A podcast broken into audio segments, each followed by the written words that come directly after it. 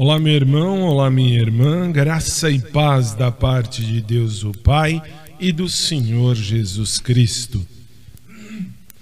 Depois de uma jornada difícil, mas vitoriosa, né? Graças a Deus venci o Covid, ficou essa tossezinha triste, mas uh, segundo meu médico é uma tossezinha que é comum, que vai passar, mas o vírus, graças a Deus, por misericórdia divina, eu fui curado do vírus. Isso foi bom. Então, voltamos às nossas mensagens diárias.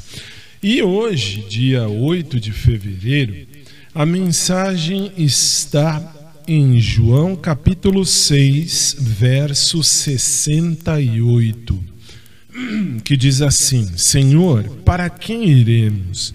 Tu tens as palavras da vida eterna. Bem, quem pode negar que há certas pessoas que, apesar de ainda não serem convertidas, destacam-se na multidão, marcadas por Deus, afligidas com uma ferida interna e suscetíveis ao chamado do Senhor? Na oração de Jesus em João capítulo 17, verso 11, ele disse: Pai Santo, guarda-os em teu nome Certamente nenhum homem jamais será o mesmo após Deus impor as suas mãos sobre ele. Este terá certas marcas e algumas talvez não serão fáceis de detectar. A primeira deve ser uma profunda reverência às coisas divinas.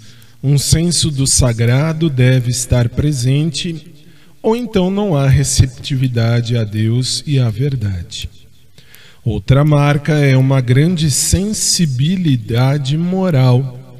Quando Deus começa a trabalhar em uma pessoa para levá-la à salvação, ele a torna apuradamente sensível ao mal. E uma outra marca da ação do Espírito é um poderoso descontentamento moral.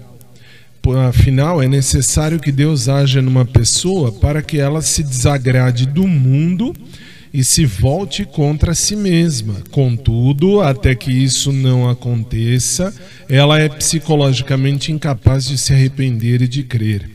E atenção, quando eu falo que ela se volte contra si mesma, não é, não é para atentar contra a própria vida, não, muito pelo contrário. Se volte contra si mesmo no sentido de eu quero, eu preciso ser melhor, estar melhor, viver melhor, buscar o melhor, eu preciso ser uh, um espelho do Cristo aqui na terra. Isso é voltar-se contra si mesmo. Oremos. Senhor, oremos juntos a Ele, a esse Deus, para que esse Deus nos mande o Espírito Santo e que o Teu Espírito, Senhor, continue a nos tornar sensíveis às coisas divinas que ocorrem neste mundo imoral, para que nós possamos fazer a diferença por Cristo em nossa rede de relacionamentos. Amém.